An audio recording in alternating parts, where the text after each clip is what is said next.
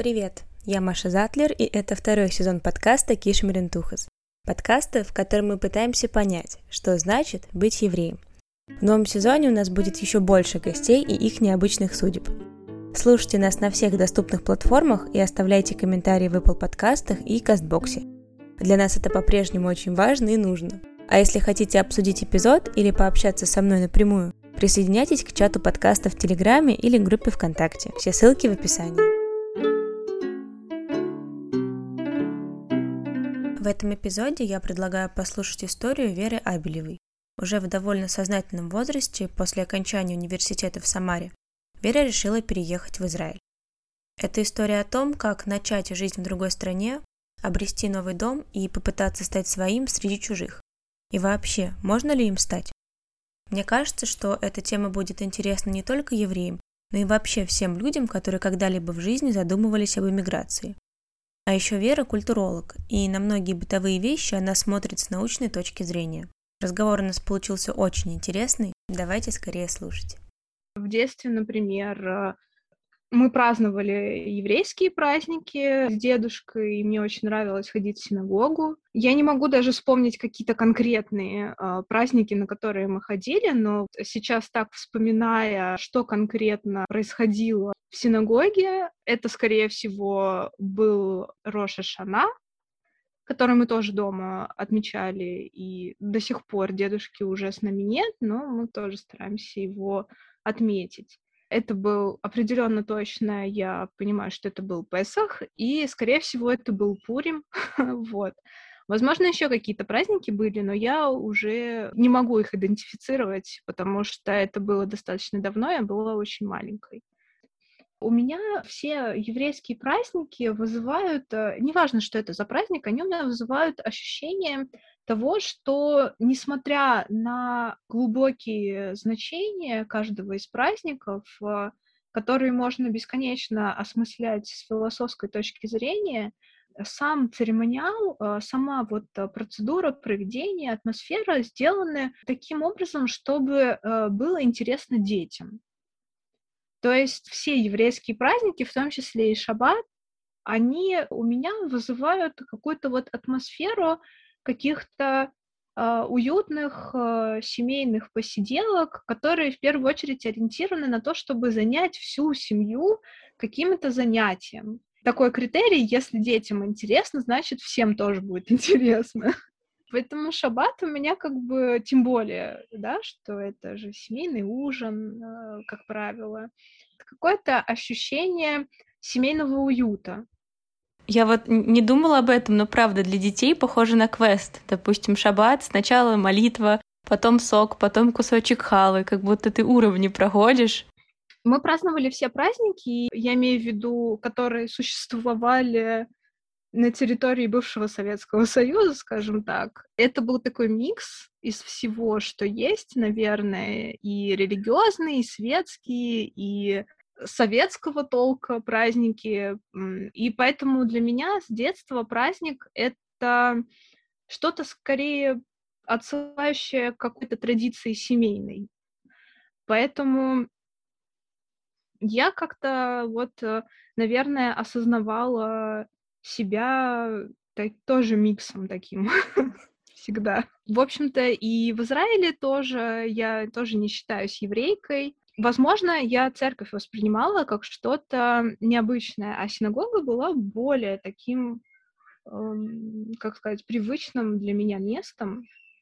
Э, она не казалась мне необычной. Необычной мне казалось только разделение на мужскую и женскую часть, в детстве, потому что я не понимала, зачем. Но это есть во многих религиозных постройках, поэтому на тот момент э, я вот действительно не понимала, что это такое.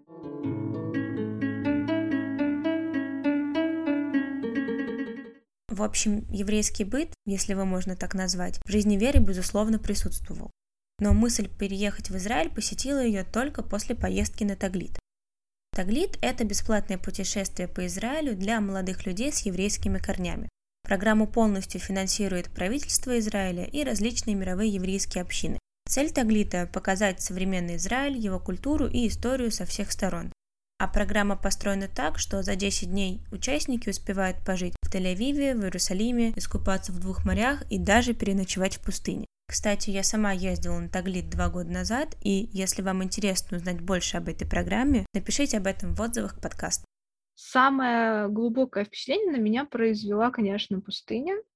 И, в общем-то, когда мадрихи вывели нас э, за пределы э, туристического комплекса в стиле бедуинов, в общем-то, в Нагеве, вот в это открытое пространство, каждый сидел на достаточно большом удалении друг от друга, и когда перед тобой такая пустота, очень низкое небо, похожее на купол, а, звезды, и вот этот холод пустыни, ты ну, начинаешь впадать в какое-то состояние такой легкой трансцендентности. И я не знаю, как у других, но для меня это было каким-то вот таким интересным открытием. Не сказать, что это была любовь с первого взгляда, но Вере Израиль понравился. А еще у нее там живут две родные тети с семьями, да и после университета хотелось чего-то нового. В общем, Вера собрала чемодан, взяла собаку и купила билет в один конец. Но сразу скажу, что это не будет сказка о Золушке, потому что Вера, как и все репатрианты, столкнулась с кучей сложностей. В Израиле я, как и большинство алимов, пошла работать на простую работу. Я пробовала разные варианты, и мне это достаточно тяжело давалось из-за моего слабого здоровья. Самая такая на которой я продержалась долго достаточно, оплачиваемая официально с зарплатой, это официант в отеле на завтраках. Я подрабатывала фотографом.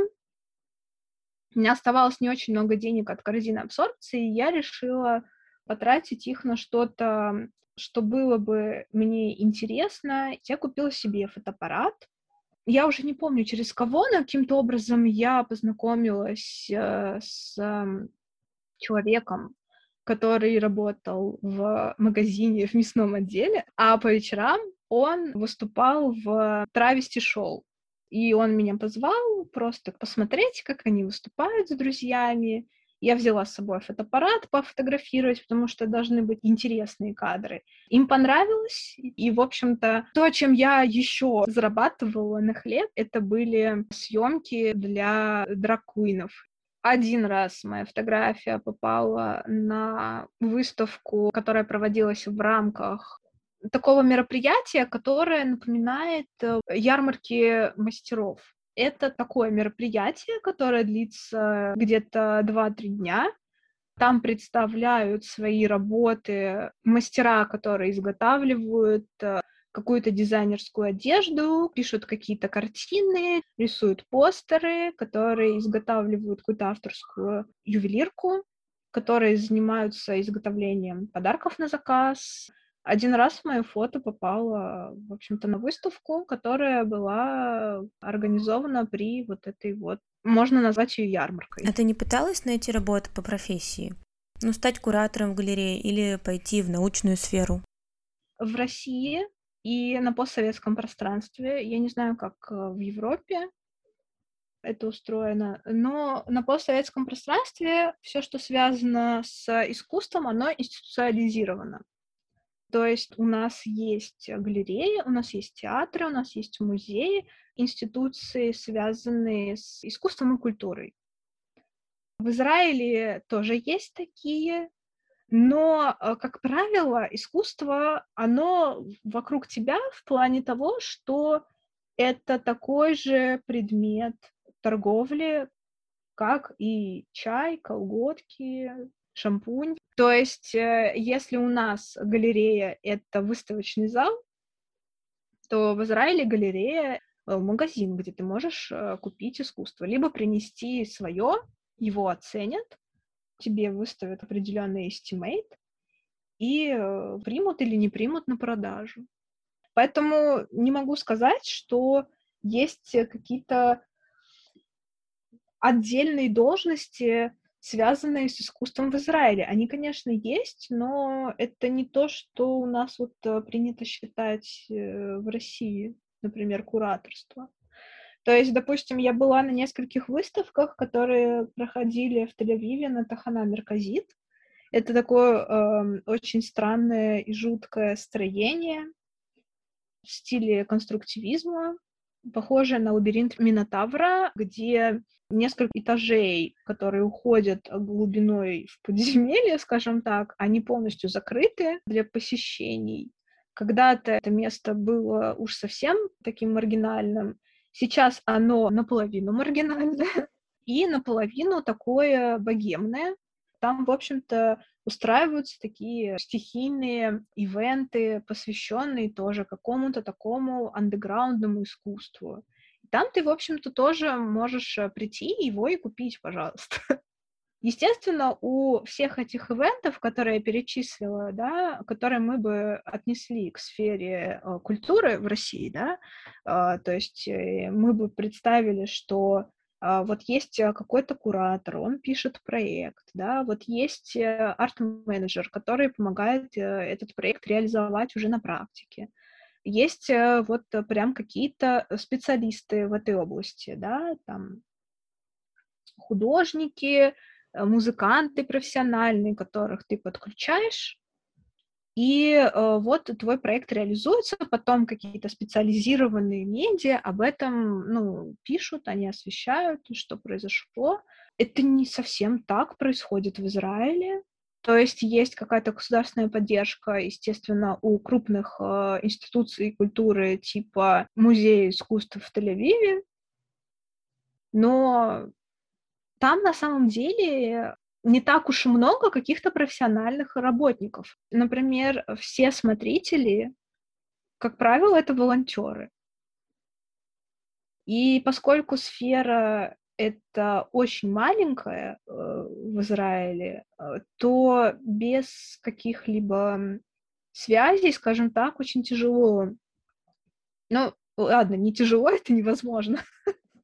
Невозможно найти себе какую-то работу. Ну, хочешь быть, э, в общем-то, волонтером, пожалуйста, но при условии, что у тебя хороший иврит и английский.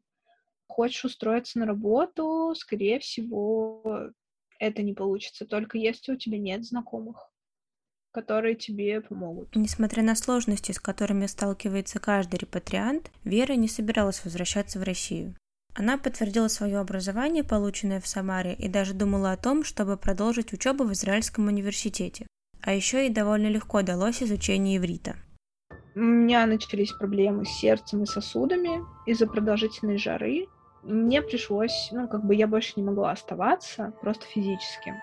Я думаю, что, скорее всего, я бы нашла себе как бы место для самореализации, хотя это было бы тяжело, Вере пришлось вернуться в Самару. Я люблю, на самом деле, Израиль, вот, э, как такой, вот, э, я не знаю, может быть, цинично сравнивать страны с недвижимостью. Я бы сравнила, например, Россию с домом, а Израиль, ну вот, с таким летним домиком, с дачей, может быть, с чем-то таким маленьким, уютным и летним, куда очень приятно возвращаться, ты себя там чувствуешь комфортно, но э, постоянно жить там тебе становится тяжело. ты возвращаешься домой, скажем так, периодически. Вот, потому что основная жизнь все-таки у тебя сосредоточена вот э, в городе. Ну, любой опыт хорош. Нет э, опыта, который нельзя оценить позитивно даже если на данный момент тебе кажется, что ты потерял время, на самом деле ты потом осмысляешь это и понимаешь, что тебе все равно этот опыт дал достаточно много. Например, я лучше осознала то, чем действительно хочу заниматься. Потому что когда ты помещен в какие-то условия, в которых то, что тебе легко давалось, например, в России, даже в Самаре, где рынок э, труда в сфере культуры, образования тоже очень маленький, но э, все равно э, у тебя гораздо больше выбора. И когда ты помещаешь себя в такие условия, где у тебя нет возможности то, чем ты занимался, легко получать, скажем так, да, это тебе э, с трудом дается, ты начинаешь действительно осознавать, нужно ли тебе это или нет. Были смешанные чувства, потому что, с одной стороны, я очень хотела домой, потому что я соскучилась, потому что неверная стратегия э, переезжать в другую страну, неважно, это Израиль или Канада, или там Франция, или, я не знаю, Северная Корея, и думать, что все, я больше не вернусь, я сжигаю мосты, я перевезу всю свою одежду, я перевезу все свои книги. Это неверно, потому что ты сам себя ставишь в какие-то ограничения, ты сам себя ставишь в какие-то рамки, ты сам себе строишь какие-то заборы, которые тебе мешают в первую очередь вот психологически из этого выбраться. Нужно, конечно, понимать, что теперь ты живешь как бы на две страны, на два дома. Да, когда я вернулась, я очень по всем соскучилась. Я соскучилась не только по родным, но еще и по местам, потому что как человек, который вырос в таком континентальном климате, да, я привыкла к разнообразию погодных состояний, да, к тому, что вот у нас есть вот такая вот зима, которая похожа на волшебную белую сказку, а что у нас вот есть весна, когда вот цветет сирень, ландыши, распускаются вот эти все деревья, тем более, что мой дом в Самаре находится рядом с парком, и вот я а, каждый день хожу с собакой гулять. И вот это вот разнообразие природных состояний, оно психологически очень важно. И я думаю, что человек, который вырос в Израиле, в общем-то, он видит какие-то нюансы, скорее всего, но я их не вижу. И для меня получается какое-то ощущение лимба, что вот э, как будто ничего не меняется, как будто ничего не происходит. Я не вижу этих нюансов изменения, в общем-то, пространства во времени. То есть вот сегодня у нас желтые одуванчики, завтра это а, где-то 50 на 50 белые и желтые одуванчики, потом одуванчики у нас пушистые. Ну, в общем-то, вот это вот мелочь, на которую ты бы раньше никогда не обратил свое внимание. Тем не менее, Вера говорит, что скучает по Израилю и не исключает возможности вернуться туда когда-нибудь. Я спросила Веру, по каким вещам из Израиля она скучает больше всего. И этот ответ меня очень удивил своей нематериальной составляющей. Что бы я привнесла в Россию из Израиля? Ну, во-первых, я бы, наверное, э, взяла такую черту в израильтянах, как открытость. И это не та открытость, о которой принято говорить, то, что вот э, они там могут сесть на траву, или это не та открытость, когда они могут там подойти к тебе на улице, поговорить, сказать, какая у тебя красивая жилетка. Нет, как бы это не открытость, это просто экстраверсивность какая-то. Открытость в плане того, что если израильтянин увидит, что кому-то на улице стало плохо, он к нему подойдет и поможет.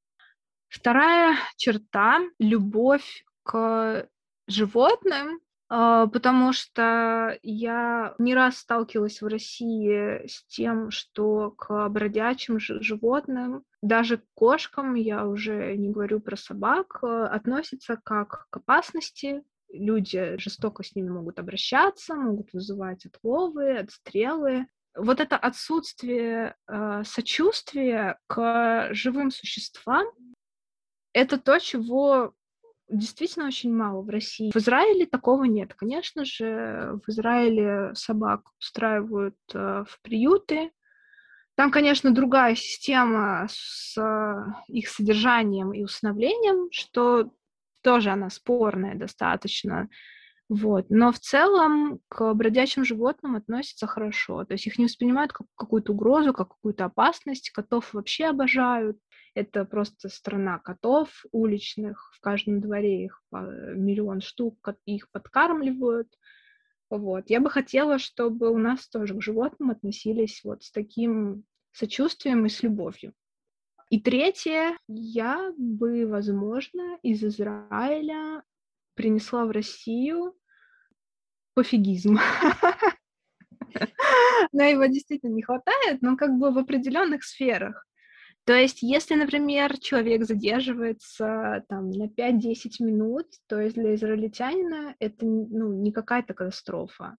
Пофигизм а, в плане того, как выглядят, одеваются, например, другие люди. Ну, понимание того, что это их собственное дело, во что им одеваться, как им там краситься, как им причесываться, это то, чего в России не хватает. Будьте проще просто, относитесь проще ко всему, ко всему тому, что не является чем-то действительно важным. Например, как бы к природе, да, которую мы замусориваем, к животным, которые страдают от человеческой безответственности. Это вот то, к чему нужно серьезно относиться. А то, э, что человек э, надел э, не ту майку с не теми джинсами, это такая мелочь, а он никому ничего плохого этим не сделал. После Израиля ты стала больше ощущать себя еврейкой?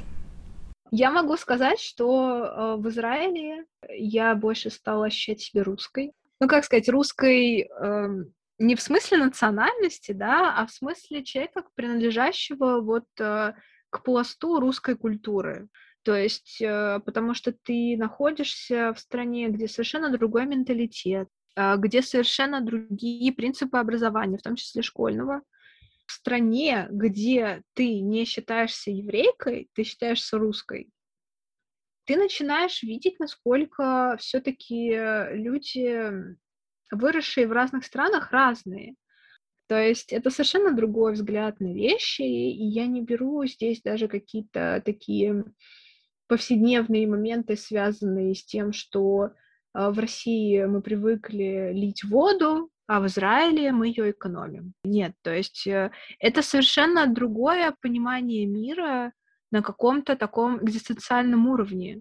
На самом деле гораздо больше еврейка я себя ощущаю здесь, потому что, опять-таки, таких традиций, связанных с соблюдением еврейских праздников, не так уж и много, если ты обычный рядовой а, житель э, какого-то плюс-минус э, крупного города в Израиле.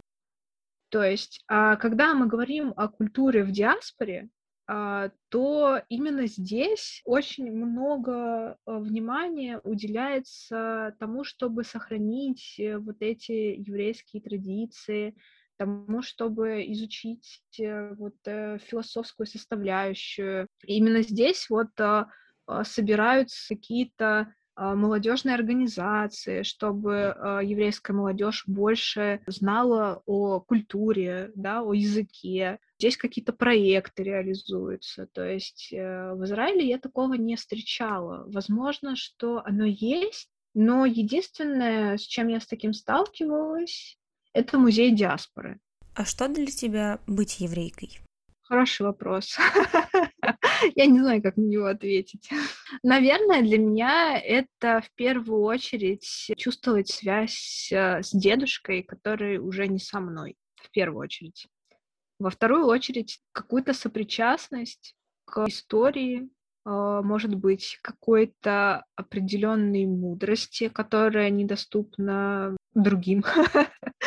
Мне вот э, говорили, когда узнавали, что вот у меня дедушка еврей, да, э, что у меня еврейские корни, про то, что э, как бы, а, вот понятно, вот ты можешь очень долго что-то рассказывать, размышлять, вот, вот у всех, вот у всех, у кого есть вот там кто-то в роду еврей, они вот бесконечно могут рассуждать, бесконечно что-то рассказывать, какие-то причинно-следственные связи э, начать скрывать. Если их спросишь э, о чем-то и ожидаешь односложный ответ, они начинают от сотворения мира просто рассказывать, объяснять.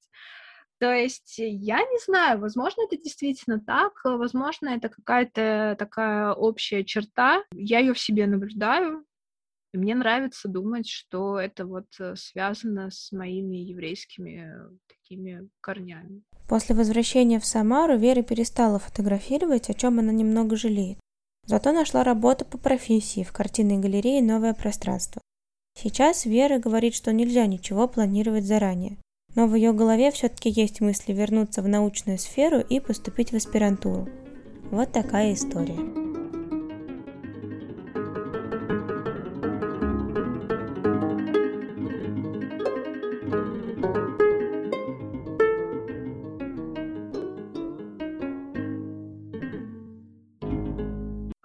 Как говорила героиня одного очень популярного фильма Эльдара Рязанова «Поживем, увидим».